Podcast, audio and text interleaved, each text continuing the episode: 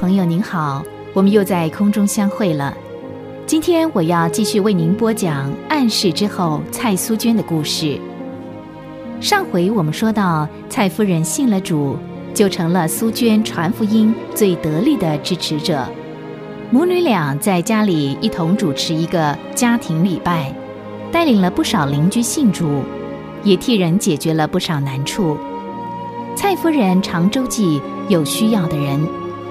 苏娟自从母亲信主以后，苏娟就经常出外旅行布道，有时候给外国牧师翻译，有时候自己讲道。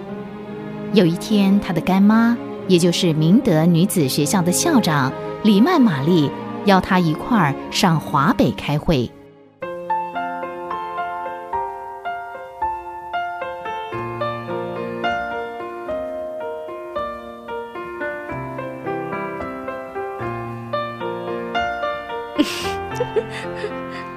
苏娟，什么好消息？笑得那么开心，母亲来信了，是我八哥啦，娘要他写信给我的。哎，你不是说你母亲要答应给你写信吗？八哥在信上说，娘很紧张，写不出来，好像学生第一次参加考试一样。所以呢，要八哥代笔。不过娘答应我，下次如果我再有机会出远门，他一定写。其实他老人家都能看圣经了，写信也该不成什么问题才对呀。每次看到他那么用功跟小孩子学识字，我都很感动。那么大年纪了，想读好书真不容易。嗯，就是啊，你要好好鼓励他。真的，我也发现。福台夫人最近进步多了，圣经读得好流利啊！对了，你哥哥是不是催你回南京给你母亲拜寿啊？嗯，没有哎，娘要他告诉我不必急着回去。这次娘大寿，坚持不惊动任何人，等我们回去再开个感恩礼拜，家人聚聚就行了。不，我想我们还是提前回去好了，反正只剩三次聚会了。好哦，还有八哥说，我娘准备把这次做寿的钱全部献给主。他说，一半给孤儿院劝募，另外一半呢，给犹太人工会的路德堂做建堂基金。感谢主，好极了，神一定会悦纳的。这时候，窗外正下着绵绵细雨，清凉的雨珠驱走了大地不少热气，树叶经过雨水这么一冲。也显得格外的翠绿，到处洋溢着欣欣向荣的意味。苏娟突然想，这时候的南京城是不是也在下雨呢？母亲是不是还那么殷勤的为今天晚上的家庭礼拜出去请邻居呢？离家不到一个月，苏娟就开始想家、想母亲了，想她每一个认识的人。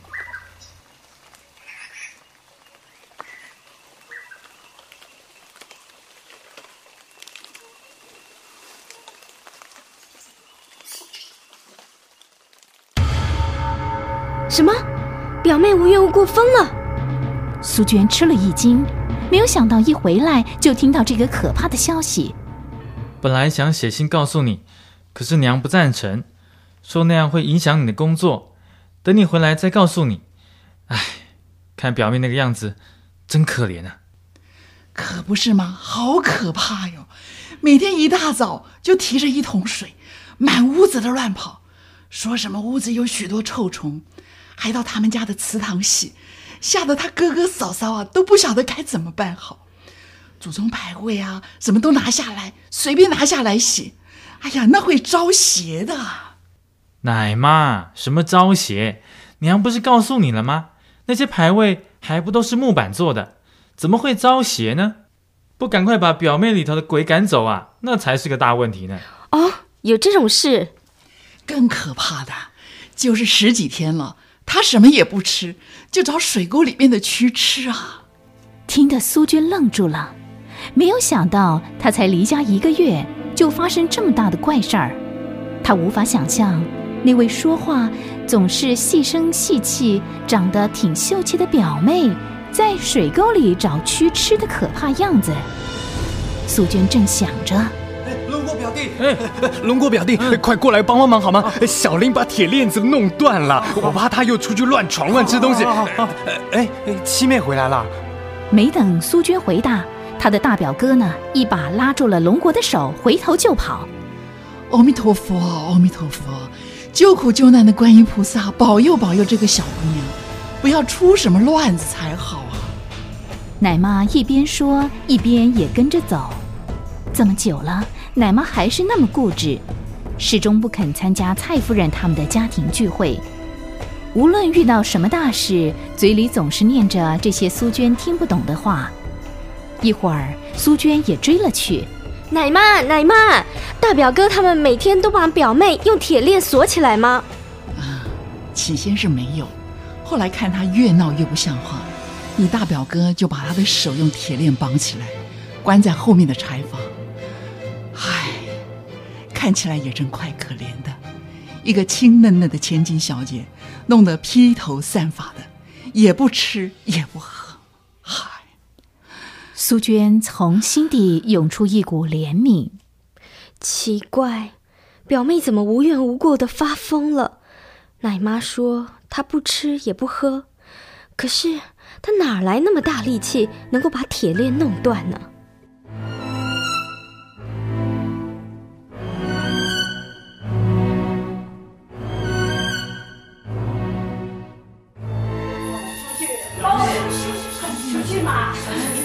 老远就听到一阵刺耳的哭叫声，苏军觉得那声音好陌生，一点也不像表妹平常说话的样子。走进柴房，他的大表哥就把门打开，几个力气大的男人一块儿冲进去。几个大男人把表妹按在椅子上，放我出去！放我出去！你是谁？你们来找我干什么？哎，听话，小林，不要动啊！我我我饿了，我要吃饭，我要出去找东西吃。吃饭？饭板在那儿，你不吃，要出去找，到哪儿找啊？放我出去！放我出去啊！这里有好多虫，好可怕啊！可怕！快点放我出去！看你这个丑样，才可怕嘞！快点放我出去！四个大男人费了好大的劲儿，才重新用链子把表妹锁起来。苏娟始终没有说话，她默默地站在门口，注视她那可怜的表妹。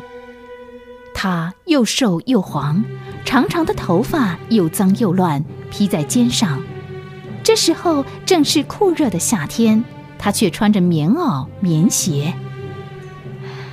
主啊，我应该怎么帮助她呢？主啊，求你救救我表妹，这样下去怎得了呢？走啊，七妹，大家都走了，你还杵在这儿发什么愣啊？苏娟，走吧，说不定你娘早就回来了。唉，好吧，我们走吧。苏娟再深深的看了表妹一眼，奇怪，这时候她的表妹也站在那儿看着她，双手紧抓着窗口的铁杆儿。苏娟看到他手腕上的铁链，他的心又是一阵酸。亲切的耶稣救我！亲切的耶稣救我！啊！亲切的耶稣救我！亲切的耶稣救我！亲切的耶稣救我！